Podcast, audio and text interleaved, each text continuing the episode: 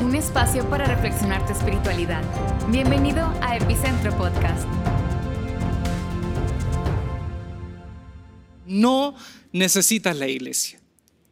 Parece como un título trampa, ¿no? No necesitas la iglesia. Y quiero ser muy honesto y de verdad este va a ser uno de esos mensajes en donde de pronto yo digo, ay, espero que lo, me haga entender bien, porque eh, si toman frases sacadas de contexto, aunque, bueno, ya estoy curado de espantos de, de estas frases sacadas de contexto que al final eh, eh, termina uno quedando entredicho. Quiero que te quedes hasta el final del mensaje. ¿Ya? algunas cosas que diré en algunos momentos pueden ser para algunos un poquito confusas, incluso un poco contradictorias, pero yo te invito a que te quedes hasta el final. Así que hago este compromiso contigo, quiero que tú lo hagas conmigo. Yo voy a dar eh, todo de mi parte delante de Dios para llegar al final de este mensaje y yo quiero que te quedes hasta el final. Hace unos días, uno de mis hijos, eh, Barú, tiene 13 años, eh, me dice, ¿sabes qué padre, papá? estuve estuve en, una, en una charla en donde había una persona adulta que le estaba hablando a algunos adolescentes como ellos en un contexto de, iglesia, en un contexto cristiano. Y esta persona le dijo, esta persona le dijo, si ustedes no creen en Dios, les va a ir mal en la vida. Así fue. Si ustedes no creen en Dios, van a fracasar. Y Barú me dijo, yo no creo eso, papá. No creo eso de que si tú no crees en Dios o si tú no tienes una fe, si no eres cristiano, te tiene que ir mal en la vida. Porque yo conozco gente que no es cristiana y le va bien. Entonces, no, no, creo que fue, creo que eso no es verdad. Y, lo sentí y lo sentí también un poco confundido y, un poco decepcionado. Y creo que, que junto con él, yo le dije, yo tampoco creo en eso. Hijo, yo tampoco creo en eso. Entonces, a veces hay ciertos mensajes que uno da y que pueden, en vez de ayudar a que los jóvenes se acerquen o gente con mentalidad crítica se acerque, se aleje más de nosotros. Eh, eh, hay dos historias que tengo para comenzar. Una, de personas cercanas a mi vida. Samuel. Su nombre real, no, estoy escondiendo su nombre, Samuel. Samuel fue expulsado de su casa a los 8 o 9 años, se crió en la calle, pasó de instituciones eh, que, tratan de eh, salvar a los muchachos eh, que van camino a la delincuencia desde muy jovencito. Iba y entraba de la cárcel varias veces condenado por robo, por diferentes actos delictuales. Eh, en, un momento de su vida eh, tocó más fondo aún y se quedó atrapado en las garras del alcoholismo. nadie daba un peso por Samuel. Ya había cruzado los 40 años y de verdad iba y venía por la cárcel, no, no, tenía un sentido de vida, podría ser incluso, incluso podría ser diagnosticado como un sociópata, una persona que ya no hay vuelta, no tiene salvación. Pero en, en, ese momento, en un cruce de camino, tiene un accidente y se quema más del 50% de su cuerpo. Producto de esas quemaduras, él se replantea la vida. Y por esas cosas del destino se conoce con una mujer buena de corazón y, esta mujer lo ayuda a que él salga adelante y hasta el último día de su vida Samuel pudo vencer sus demonios e incluso terminó como un mini empresario en un emprendimiento. Pudo vencer ese futuro que parecía grabado a fuego y que parecía determinante. La otra historia, también muy cercana a mi vida, Raúl. Raúl es un padre que junto con su esposa tuvieron tres muchachos, tres hijos. El mayor y el menor tenían algo en común, habían nacido con eh, una parálisis, eh, eh, eran tetraplégicos. Y el mayor, si bien tenía una condición cognitiva que le hacía eh, quedarse no solamente postrado físicamente, sino que en todo sentido la palabra no se podía mover y le costaba un poco entender lo que pasaba a su alrededor.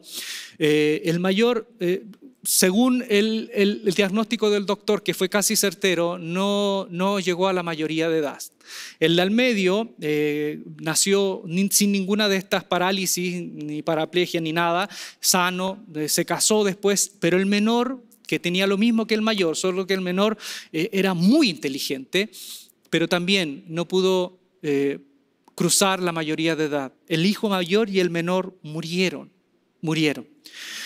Producto de esta tristeza, la esposa de Raúl se deprime al punto que abandona eh, todo deseo de vivir y se muere de depresión. Imagínense, este hombre lo acompañamos al cementerio y en ese cementerio habían tres lápidas, la de su hijo mayor, la del menor y ahora la de su esposa. Y para que esto no fuese aún ya terrible, dramático, pierde su casa.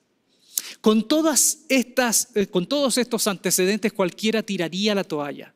Pero ¿qué hace Raúl? Raúl toma los pocos resortes que tiene en su vida, sale adelante y se dedica porque es artista, es músico y a través de la música, del arte puede recuperarse y sigue viviendo, se, restauró de, bueno, aprendió a vivir con ese dolor. Lo que te estoy diciendo es que estas dos personas, estos dos casos que son muy cercanos a mi vida, tienen algo en común. ¿Saben lo que es? Ninguno de ellos era cristiano ni es cristiano, ninguno. No eran creyentes, no tenían ningún tipo de comulgación con alguna fe, personas sin fe, sin fe en el sentido de que no, no, no, practicaban, no creían, personas que no eran creyentes. Eh, y así como ellos, yo conozco muchas personas que no siendo cristianos, no yendo a ninguna iglesia, salen adelante, se ponen en pie y se dedican a vivir una vida desde la bondad hacia los demás. ¿Por qué digo esto? Porque me preocupa, por ejemplo, el mensaje que recibe mi hijo, porque yo también lo he escuchado muchas veces, ese mensaje eh, en que parece que nos compramos el cuento de que la franquicia de la felicidad, de la realización, eh, la franquicia de la superación se encuentra solamente en, en la trinchera de los cristianos. Y no es así, no es así. Es más, muchas veces yo he escuchado estas declaraciones, por ejemplo, esta declaración, que los matrimonios solo pueden triunfar si Cristo está en medio. Y es verdad, cuando uno se toma en serio a Jesús y tu pareja se toma en serio a Jesús y se toma en serio el perdón, la restauración, el caminar juntos, claro que tienen todas las posibilidades para salir adelante, pero no todos los matrimonios, eh, por muy cristianos, eh, tienen éxito. Es más, a veces eh, quiero ser muy conciso e incisivo también. A veces dentro de los círculos de iglesia, el matrimonio tiene que ser a toda prueba y a toda costa. ¿Eh? Y, para muchos es un fracaso que ese matrimonio se rompa y entre en el pasadizo terrible del divorcio. Pero también es un fracaso, incluso mucho más fracaso, que esa pareja siga junta cuando ya no hay nada excepto un papel, una firma, la culpa y los hijos, que los tenga juntos, que los sostenga juntos. Y a veces matrimonios eh, viven una institución matrimonial, pero ya no son una relación matrimonial y viven una soledad acompañada. Entonces yo no sé cuál de las dos es más fracaso. Yo he visto también personas que no tienen nada que ver con la iglesia, que han tenido un matrimonio feliz, dichoso, completo. Es un matrimonio con sentido. También he escuchado esta, esta frase, que ser un buen padre solo lo garantiza si eres cristiano. No es así. O sea, hay padres que obviamente son cristianos y se toman a Jesús en serio y definitivamente las proporciones para que salgan buenos hijos y que ellos sean buenos padres son mucho más. Pero también he conocido padres que no son cristianos y son buenos padres, son excelentes padres. Y así como incluso padres que son pastores, que son malos padres, son malos ejemplos. O de pronto padres que son buenos cristianos, que ponen todas las fichas para que sus hijos crean en lo que ellos creyeron y sus hijos terminan no creyendo. Entonces, estos binomios blanco y negro, ¿no? Por ejemplo, si eres fiel a Cristo, tus hijos no pueden ser malas personas. vuelvo de nuevo, e, e, estas cosas tan cerradas, blanco y negro. Yo he visto en la realidad buenos padres cristianos que sus hijos no están a la altura de ellos. Y también, por ejemplo, que si nos aseguramos un político cristiano puede ayudar para contener la corrupción de nuestros países, y en la práctica, en algunos países nos hemos dado cuenta que no es tan así, que hay políticos que no son cristianos, que terminan siendo personas eh, más honestas, personas con mayor visión, personas más, eh, eh, más respetadas y que pueden tener una, una, buena gestión política, excelente gestión política en virtud de, de, de, de, esta variedad que hay en la sociedad, variedad de personas, variedad de colores y etcétera.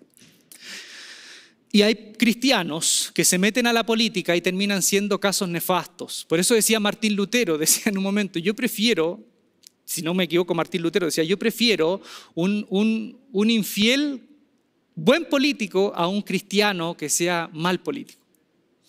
Ah, entonces, en síntesis, la primera síntesis, no necesitas la iglesia si quieres que te vaya bien en la vida. Si tu propósito es que te vaya bien económicamente, no necesitas la iglesia. No necesitas la iglesia para encontrarle sentido a tu vida. Hay muchas personas que han encontrado sentido en, muchas causas loables, nobles, y no necesitas la iglesia para eso. No necesitas la iglesia para ser buen padre, esposo y ciudadano. Incluso a veces yo encuentro este binomio o estas categorías, estas asimetrías, asimetrías peligrosas, ¿no? Que lo mejor de la humanidad, no lo decimos, pero como que queda, eh, eh, inconscientemente, que lo mejor de la humanidad lo encuentras dentro de la iglesia y todo lo oscuro, lo malo, lo perverso está fuera de la iglesia. Y no es así. Allá afuera está lo mejor y lo peor de la humanidad y aquí dentro está lo mejor y lo peor de la humanidad. E incluso, y aquí me meto en tierras, en tierras movedizas, pantanosas. Espero salir. el misterio de la salvación. Incluso en el, misterio de la salvación, porque para mí la salvación de Dios no es algo matemático, y dice, ya, dos más dos, tres, más dos, porque a veces nos da versiculitis, tomamos versiculitis y hacemos, ya, tres más dos son cinco, y así es. No, es un misterio. Es un misterio por gracia, pero no deja de ser misterio. Dios es un misterio. En última, instancia se nos ha manifestado, pero hay mucho de Dios que nunca vamos a entender, nunca vamos a seguir entendiendo. Pero bueno, miren, el centro de la predicación no fue la iglesia. De hecho, en el Evangelio de Mateo solo dos veces aparece en boca de Jesús la palabra eclesía en griego, aunque Jesús no habló griego, habló arameo. Posiblemente la palabra es cajal, que significa asamblea, los que son convocados. ¿eh? En la teología sana, eh, esta es la observación. Primero, el, centro de la predicación de Jesús fue el reino de Dios. Si uno ve los evangelios, sobre todo los sinópticos, eh, Mateo, Marcos, Lucas, ¿no? que son los más antiguos, el, centro de la predicación de Jesús fue el reino de Dios. Y ya hablamos antes de lo que era el reino de Dios. Y la iglesia es instrumento del reino de Dios, pero la iglesia no es el reino de Dios. Reitero, la iglesia es instrumento del reino de Dios. Pero la iglesia no es el reino de Dios. El reino de Dios trasciende la iglesia. La iglesia es un instrumento del reino de Dios, pero no es el reino de Dios. En ese sentido, hay lugares en el mundo donde no hay ninguna presencia de iglesias y eso no significa que Dios no está. El reino de Dios aún está ahí. ¿Me hago entender? Yo siempre he, valorado estas verdades de la fe y las creo. Y las creo también compaginadas y complementadas con otras. Por ejemplo, cuando eh, eh, Pedro en un momento en el, libro, en, el libro de Hechos dice, claro, en una predicación tan enfática dice, en ningún nombre, ninguno más hay salvación eh, aquí debajo de la tierra, en medio de esta humanidad, en el cual nosotros podamos ser salvos, sino en el nombre de Jesús. ¿Sí? Entendiendo salvación, que para el judío salvación no es solo la vida más allá, tiene eso, pero es salvación en el sentido de una vida, de un shalom, vivir el shalom, esa vida con sentido también vivirla más acá. También en las palabras de Pablo, Pablo cuando escribe en los romanos le dice, la palabra de fe es esta, que si confiesan a Jesús con su boca y creen en su corazón serán salvos. Y luego dice, ¿cómo, cómo creerán si, si no han oído. ¿Y cómo no han oído si no hay quien les predique? Entonces, eh, insisto, hay estos pasajes en donde se habla que la, la iglesia es instrumento del reino de Dios para poder llevar ese mensaje, para que la gente crea y para que la gente pueda entender y vivir esta salvación. Pero eso no significa, y aquí soy muy honesto, por ejemplo, pensando en aquellos lugares donde nunca llegó el mensaje de Dios, nunca llegó, donde siglos de iglesia o siglos desde el pueblo de Israel hasta la iglesia y hay, hay rincones donde nunca ha llegado. Entonces, ¿qué va a pasar con esa gente? ¿Se pierde? Porque la iglesia no estuvo ahí, ¿se pierde? Algo, una luz nos da Pablo en Romanos, los que sin ley viven, sin ley serán juzgados por la ley en sus corazones. ¿Mm? Si en su corazón, sin conocer la ley, hicieron lo que la ley pide, esos serán los criterios de Dios. Estoy haciendo una paráfrasis del texto. ¿eh? Porque dice después Pablo, no todos, no, no son los oidores de la ley, ¿eh? sino los hacedores de la ley los que serán justificados. Fíjense, eh, Pablo es el, el, paladín de la justificación por la fe y aquí dice, no, son los hacedores de la ley los que serán justificados, los que por naturaleza hacen lo que dicta la ley.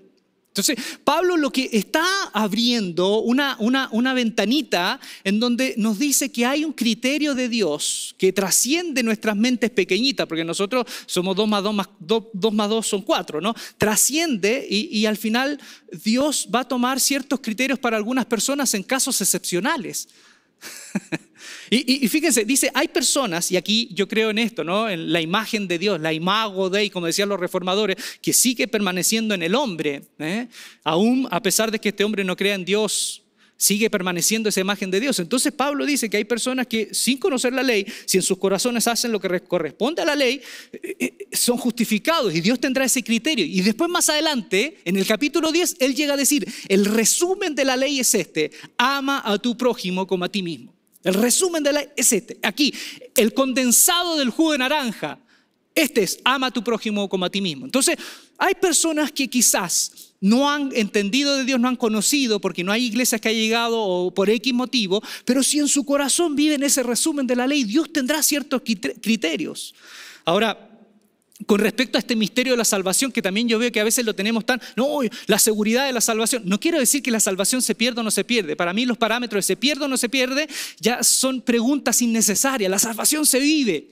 Muchas de estas preguntas ¿no? han hecho que fracciones de la iglesia se, se hayan peleado por siglos para ver quién tiene la razón y jugando como el póker con versículos, así como, ya, yo tengo un as, yo tengo una cuina de corazones. Miren, Jesús en un momento en el Sermón de la Montaña dijo, en aquel día, muchos vendrán, en aquel día será ya en la fila, en la fila final. Muchos vendrán diciendo, Señor, Señor, y usa la palabra Mateo, la palabra Kyrios, Kyrios, que es una palabra, una declaración teológica. Ah, incluso, Señor, Señor, nosotros hemos hecho muchos milagros en tu nombre. Hemos expulsado demonios y el Señor le dirá, apártense de mí, hacedores del mal, yo no los conozco. Entonces, fíjense, hay un grupo que dice Kyrios, Kyrios, una declaración teológica. Y hay otro grupo que pone los milagros como una, una, una prueba sine qua non de que, de que yo estoy del, del, lado de, del lado de los que van a estar en el, en, el, en el paraíso, ¿no? en esta realidad maravillosa. Y Jesús dice, no, no es solo la teología en sí mismo, ni la sana doctrina en sí mismo, ni solo las manifestaciones del Espíritu en sí mismo. Es algo más. Muchos llegarán con credenciales diciendo, no, ya estamos listos. Y dicen, no, no, no entendiste. Segundo, después, en, el mismo sermón de la montaña, Jesús dice a los discípulos, si su justicia no es mayor que la de los escribas y fariseos, no entrarán al reino de Dios. Y, fíjense que en el contexto de Jesús el escriba era el teólogo, el teólogo formado, el doctor en teología que se sabía y memorizaba no solamente la Torá, no solamente el Antiguo Testamento lo memorizaba, sino que también se memorizaba las discusiones teológicas de los rabinos que han habido en los siglos de la tradición. Era una computadora de teología en la cabeza, los escribas. Y dice, si su justicia no es mayor que la de los escribas y los fariseos, no entrarán al reino, no entenderán lo que es el reino de Dios. Los escribas eran los teólogos, los... Eh, de esta teología especulativa, ¿no? De discutir por las cosas del cielo, del, pecado, de la salvación. Y los fariseos eran los cumplidores estrictos, los cumplidores, los, observadores estrictos de la ley. Entonces Jesús dice, ni la teología, por muy densa y, verdadera en sí mismo, es la condición para entrar al reino, ni tampoco la observancia estricta en sí mismo es la condición para entrar al reino. Yo lo digo, ¿no? Porque yo conozco tanto hoy, tanto defensor de la fe cristiana que la defiende no cristianamente. Hay tanto defensor de la fe cristiana que no la defiende cristianamente. Eh, que, vapulean a los que no creen como ellos, que los, los condenan. Ya están armando piras de fuego, vaticinando, anticipando el infierno para aquellos que no creen como ellos. Mira, te digo, si tú eres uno de ellos, te doy una noticia, estás a nivel escriba, no has entendido el reino. Porque no es solo esto en sí mismo. Y, Jesús después sigue hablando, porque eh, nosotros tenemos un capítulo, pero el Evangelio original no tenía capítulo. Cuando, entonces queda la pregunta, ¿y cuál es el camino? Si la justicia no es mayor, o sea, si, si soy un buen teólogo, defiendo la doctrina, pero también soy un buen cumplidor, riguroso, si soy acá y no es suficiente, ¿cuál es el camino? Y ahí dice, oíste que fue dicho, continúa. En el Evangelio original no hay capítulo, entonces continúa el mensaje. Oíste que fue dicho, no matarás, mas yo digo, si tú tratas mal a tu hermano, si tú eres, si tú no entiendes lo sagrado que ese es el ser humano, ese otro, por muy diferente que piensa a ti, si tú no entiendes eso, estarás expuesto al juicio. Y después Jesús dice, es más, si tú vas al altar y vas a entregar tu ofrenda y te acuerdas en el camino que tienes algo en contra de tu hermano, tienes que volver donde está tu hermano. Porque fíjense, aquí hay dos palabras. Culto, culto, que es todo lo que tiene que ver con las acciones religiosas, y una palabra griega que la usamos los cristianos, koinonía, que significa compartir, relación. Entonces Jesús dice que ante Dios lo principal es la koinonía y después el culto. Porque no se puede hacer un culto, no se puede aprender doctrina, no se puede predicar ni defender la fe si soy un odioso con Biblia en mano. Si soy un odioso con Biblia en mano, entonces no entendí nada. Vuelve de nuevo y restaura esa relación, porque esa es la justicia mayor. Por eso en el mismo capítulo 25 de Mateo, Él les dice, todo lo que hicieron a mis hermanos más pequeños, a mí lo hicieron. El resumen de la ley, el amor al prójimo, todo lo que hicieron a mis hermanos más pequeños, a mí lo hicieron. No le dice, por cuanto le enseñaron doctrina y los invitaron a la iglesia. No, Habla de cuando estuve enfermo, cuando estuve desnudo, cuando estuve hambre. Hay otro momento, hay un, en el Evangelio de Lucas, también aparece en otro Evangelio, hay un maestro de la ley que le dice, maestro, ¿qué puedo hacer? Le dice, pero lo quiere como pillar, le quiere hacer la pregunta trampa, ¿qué puedo hacer para heredar la vida eterna? Y Jesús que le, pregunta, le responde con otra pregunta, ¿y qué dice la ley? Bueno, amarás al Señor con todo tu corazón y amarás al prójimo como a ti mismo. Eso es, eso es la vida eterna. Haz esto y vivirás. ¿Qué puedo hacer para vivir la vida eterna? Amarás al Señor, tu Dios, amarás al prójimo como a ti mismo y vivirás, vivirás la vida eterna. La vida eterna para el judío en ese contexto puede estar hablando de esa vida después de la vida, la salvación última. Jesús no menciona a la iglesia, fíjense que es curioso, Jesús no le dice, bueno, tienes que ser parte de este grupo, ven, no, él dice, amarás al Señor y a tu prójimo. Y ojo acá, hay muchos que nos equivocamos porque pensamos que los judíos enseñaban que la salvación era por obras. Esa es una mala, mala manera de acercarse al judaísmo, que muchos lo hemos predicado, sobre todo cuando nos acercamos a la carta de Pablo a los Gálatas. Pensamos que el problema que había en la carta a los Gálatas con estos maestros judaizantes era que estos enseñaban la salvación por obras y, estos enseñaba, y Pablo enseñaba la salvación por fe. No, ese es un pequeño y grosso error.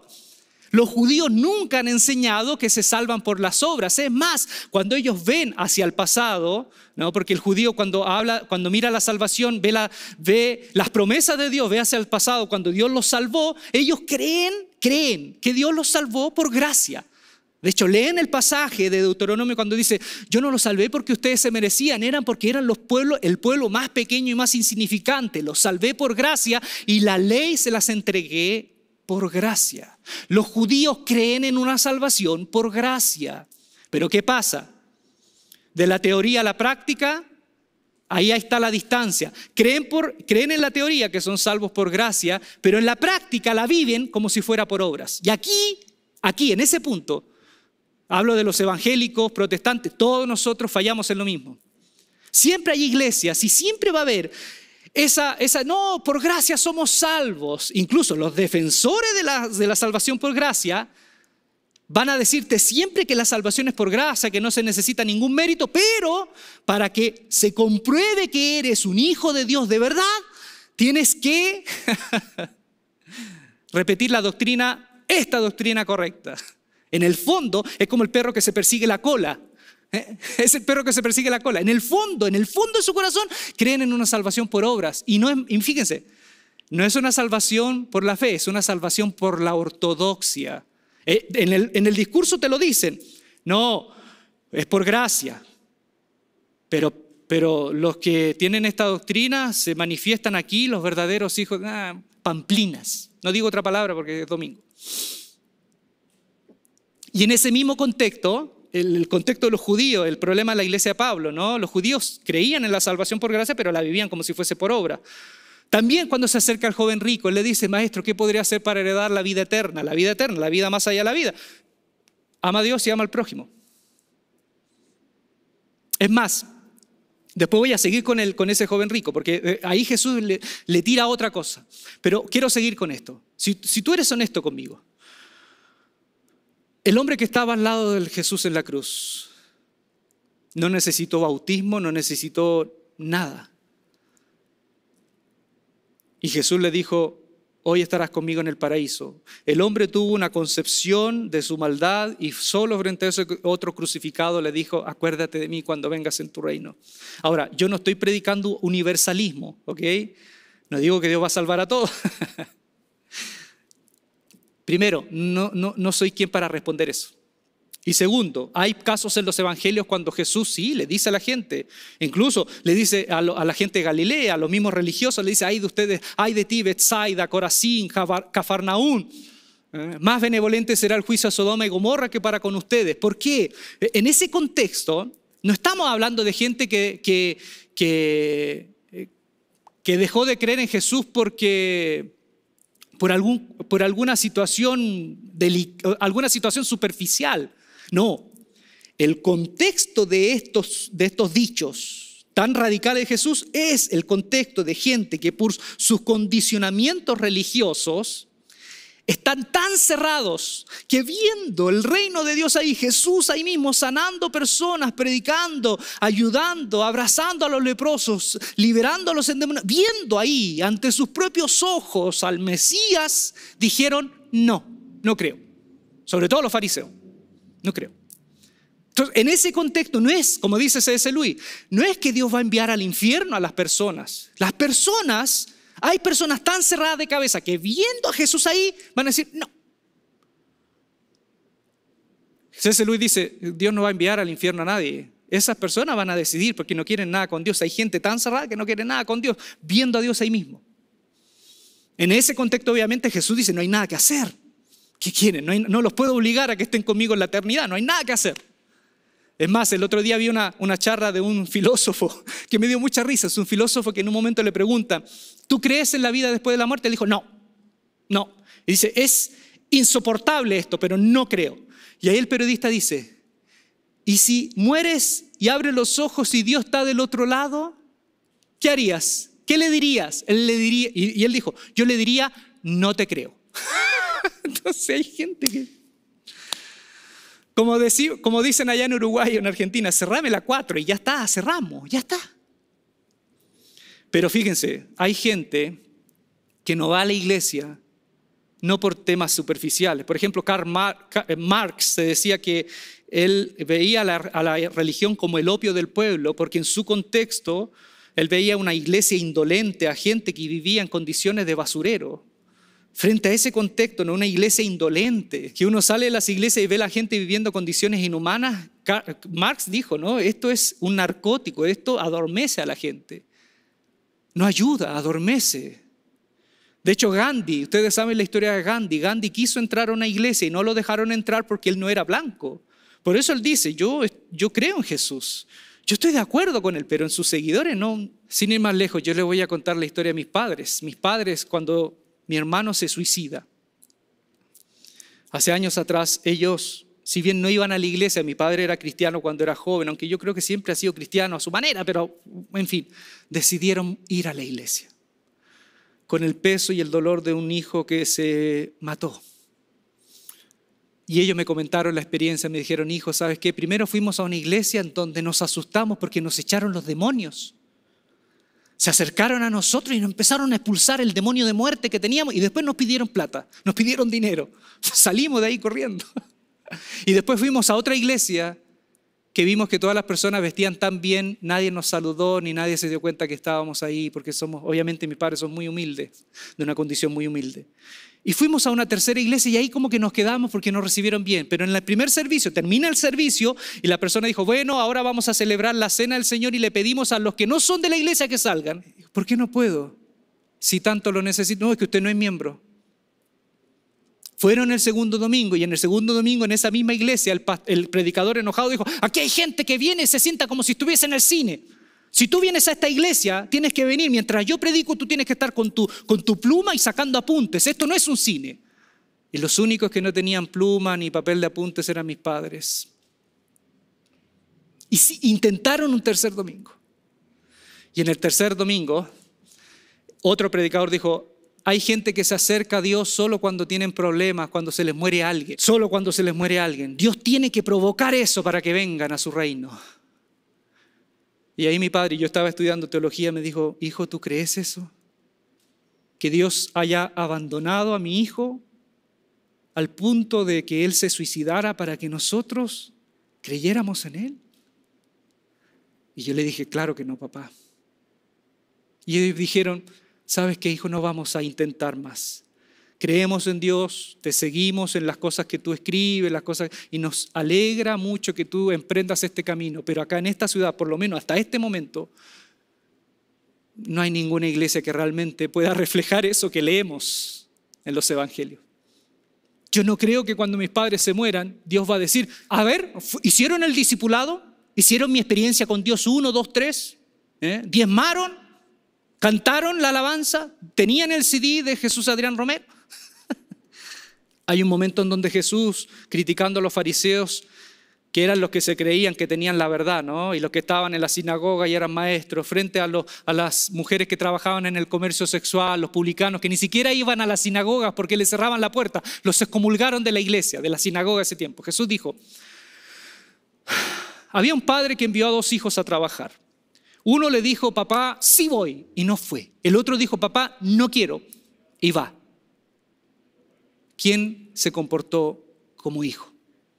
Y la respuesta, obviamente, el que quizás no verbalizó su obediencia, pero terminó haciendo lo que le corresponde a un hijo hacer. Yo solo pregunto, porque esa respuesta estoy incapacitado para responder porque solo Dios la puede responder y Pablo mismo dice, el Señor conoce a los que son suyos. El Señor conoce. Pero, ¿qué pasa con aquellos que por X motivos no son parte de una iglesia y sin verbalizar su fe, en el corazón hacen vida lo que un hijo de Dios hace y debe hacer? El resumen de la ley. No la puedo responder porque solo, solo la responde Dios. Ah. Ahora, dicho todo esto, dicho todo esto, ¿por qué yo necesito ir a la iglesia? Porque lo que he dicho anterior, ¿no? que en muchos sentidos no necesitas la iglesia. No necesitas la iglesia.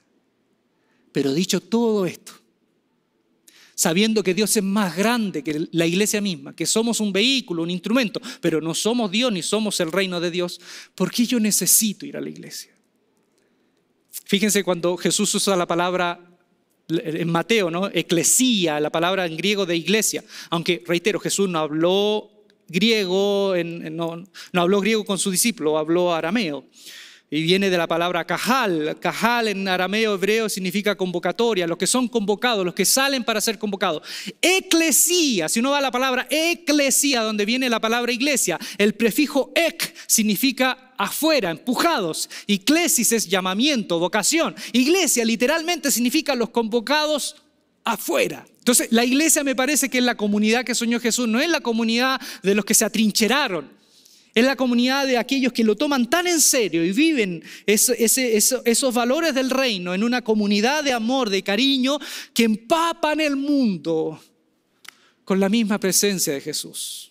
Y en ese sentido, ¿yo por qué necesito la iglesia? Y aquí vamos a, ese punto eh, suspensivo del joven rico. El joven rico le dijo, ¿qué, maestro, ¿qué puedo hacer para heredar la vida eterna? Maestro bueno. Y ahí como que uh, usa la palabra bondad. Y Jesús dice, oye, no hay ninguno bueno, solo Dios. Y Jesús lo ve, ¿no? Como que, ¿qué onda con este? ¿Qué onda con este?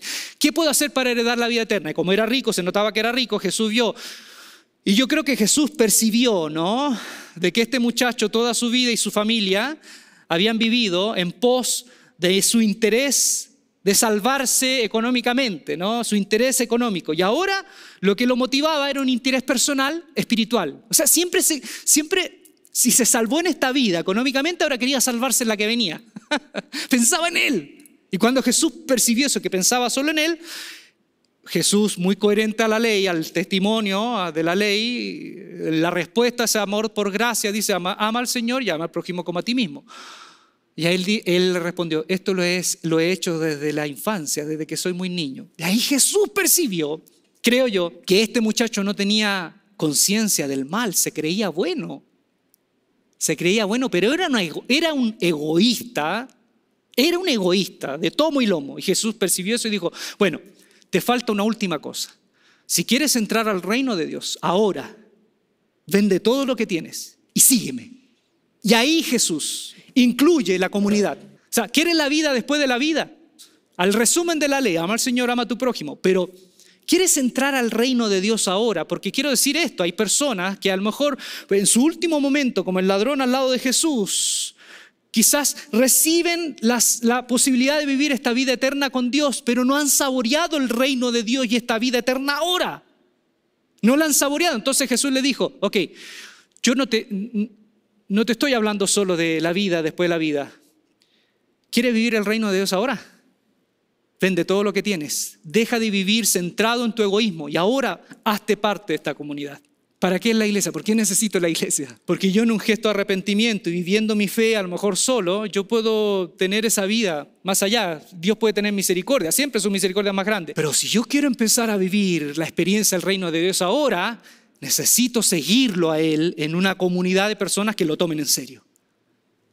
Fíjense el ejemplo de Pablo. El ejemplo de Pablo en sus tres momentos, en sus tres momentos. El momento primero en donde él, según el, en Hechos, ¿no? va cabalgando, se le aparece Jesús y se cae del caballo. ¿no?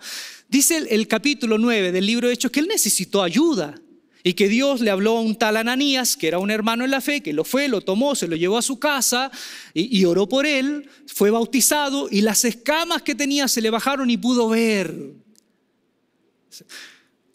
Necesitó de otro. En el momento cuando Jesús se le apareció, necesitó de la ayuda de otro.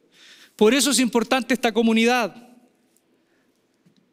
Y por eso ustedes se han dado cuenta de esto que cuando, cuando oficiamos el bautismo, cuando celebramos el bautismo, tú en tu iglesia, acá en nosotros, el bautismo uno se lo podría hacer en la casa, ¿no? En Chile decimos hacernos una chinita, nos tapamos la nariz y, nos, y nos sumergimos nosotros. ¿Por qué el bautismo tiene que ser otro el que te bautice? Porque esa experiencia de muerte a nueva vida tiene que ser una experiencia junto con otros en donde otros te ayuden, donde otros también puedan estar contigo. Es una comunidad. Entonces, así como Ananías, Pablo necesitó de una comunidad para ese primer abrir los ojos y ver el mundo como Jesús lo ve. Ver el mundo como Jesús lo ve. Y ojo, Ananías no se transformó en maestro de Pablo. No, no, Ananías no fue, el, mandato de, de Dios de que Ananías tomara a Pablo y se transformara en su maestro y lo discipulara. No, Pablo tuvo otro camino. Y a veces yo veo eso, que hay comunidades que a nosotros, nosotros nos encontramos en comunidades de fe que son ananías, nos ayudan a abrir los ojos, pero en nuestro peregrinaje nosotros vamos avanzando y estas comunidades nos acompañaron en cierto momento. Segundo, Pablo, cuando estaba en Antioquía en el capítulo 13, dice que el Espíritu habló en la comunidad y le dijo, apárteme a Pablo y a Bernabé porque me son útiles. Entonces Pablo afinó, afinó su vocación, porque Pablo posiblemente era un proselitista judío, antes de ser cristiano, un proselitista judío que trataba de convencer a los no judíos para esta fe en Israel, como muchos lo hacían. Pero ahora redefinió, afinó su, su visión, su vocación, cuando fue, escuchó la voz en esa comunidad, apárteme a Pablo y a Bernabé. Porque es fácil, yo puedo decir soy pastor, yo soy pastor, fui llamado pastor, pero ¿dónde se, reconoce esto? En la comunidad. Si no, es muy peligroso. Y ha sido peligroso. Y hay tantos casos de gente que dice yo soy pastor y convocan gente y es un fracaso, es algo terrible, porque en el fondo nunca hubo un momento para decantar y que se confirmara la comunidad. No soy autorreferente para nada, pero si hay algo que me gustó de nuestro llamado en Epicentro Monterrey, es que nosotros no fuimos llamados, André y yo, como pastores. Cuando fuimos convocados acá a la iglesia, nosotros éramos colaboradores en vida espiritual. Yo había tenido experiencias pastorales, pero yo no vine acá como pastor. Y lo bueno de Jesús Adrián es que nunca él dijo, él es pastor y lo van a recibir como pastor. Nosotros fuimos colaboradores en un departamento de vida espiritual, pero creo que la comunidad fue percibiendo esto y cuando Jesús, Adrián, dijo, mira, ¿sabes qué? Vamos a reconocer tu llamado, el llamado de ustedes, y fue una cosa de, oye, Ulises, Andrea han hecho un trabajo pastoral y, yo percibí la iglesia y percibimos la iglesia que sí, sí, es de verdad. Ahora, sería diferente y creo yo que hubiese sido incómodo que Jesús Adrián en ese momento, los que estuvieron ahí, ¿no? Eh, presentamos a Andrea Ulises como pastor de la iglesia, que la comunidad hizo. Hubiese sido incómodo, porque es la comunidad la que confirma. La comunidad afina al llamado. Y por último, qué bonito esto. Cuando Pablo fue abandonado por su comunidad de hermanos en Jerusalén, que casi lo matan, y Pablo pide apelar al César, él llega a Roma, después de tantos infortunios, llega a Roma. Y dice este texto en Hechos 28, 14, 15, dice, y luego fuimos a Roma, oyendo de nosotros los hermanos, los de Roma, la, y la iglesia, que no conocía a Pablo, salieron a recibirnos hasta el foro de Apio y las tres tabernas. Y al verlos, Pablo dio gracias la iglesia de Roma eran como ocho casas, posiblemente. En el capítulo 16 de Romanos, cuando Pablo le, manda saludos, al final uno muestra, percibe entre cinco o ocho casas. Quizás no superaban las 100 personas, 100 personas. Pero dice el testimonio que esta, este grupo de gente que ni conocía a Pablo, salieron y caminaron 58 kilómetros de la ciudad de Roma para recibirlo en las tres tabernas. Pablo habiendo recibido el rechazo de su pueblo,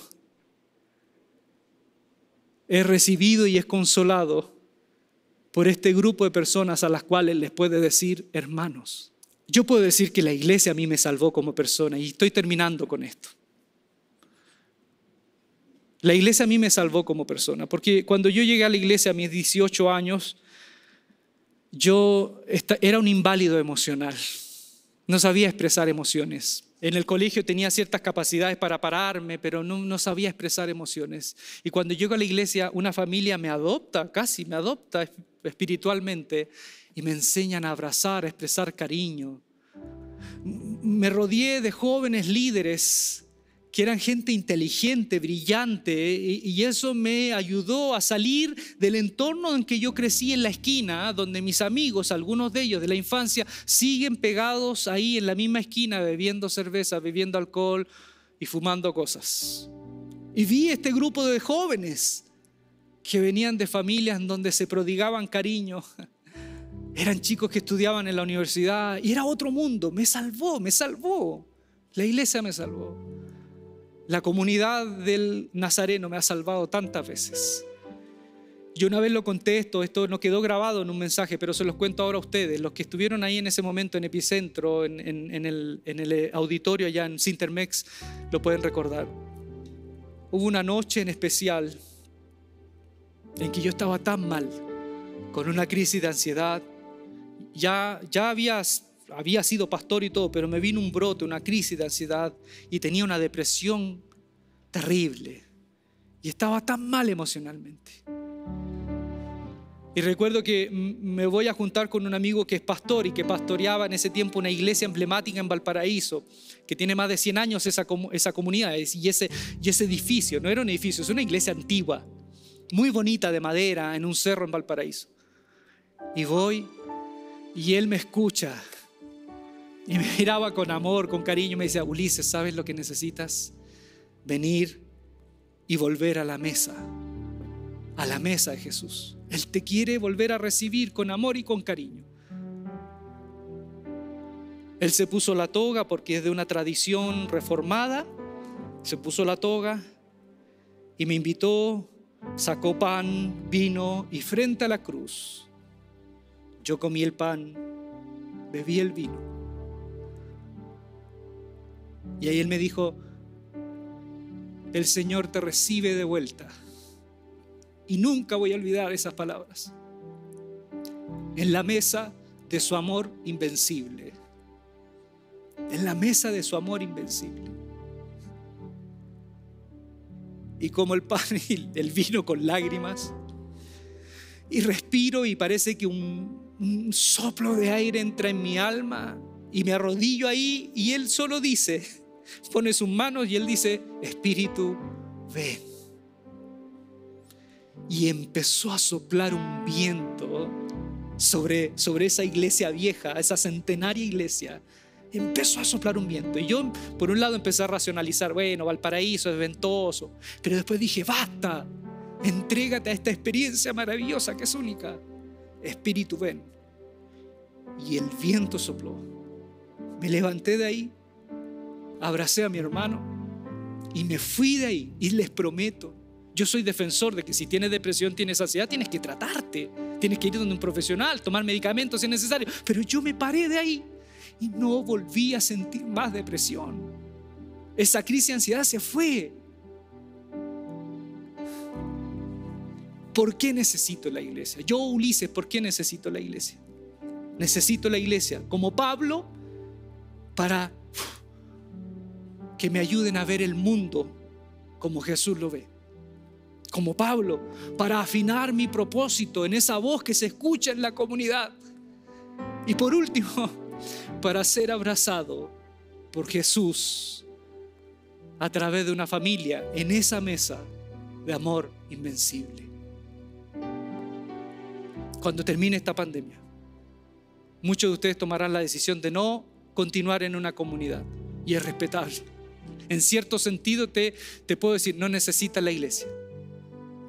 Pero si quieres vivir el reino y saborar el reino de Dios ahora, al igual que yo, yo necesito, cuando termine todo esto, confirmar que esta comunidad es mi familia y que puedo volver cuantas veces quiera a esta mesa del amor invencible. Yo necesito la iglesia.